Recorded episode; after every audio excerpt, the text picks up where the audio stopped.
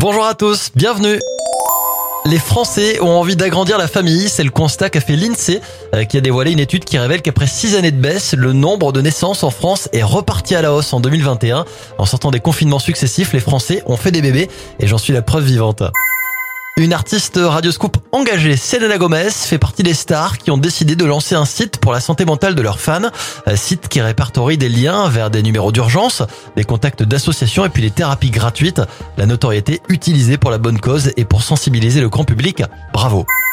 On termine avec une bonne nouvelle qui va nous rappeler aussi pas mal de bons souvenirs. La Star Academy revient bientôt sur TF1 et on a la date, samedi 15 octobre pour retrouver 15 ans après le mythique télécrochet.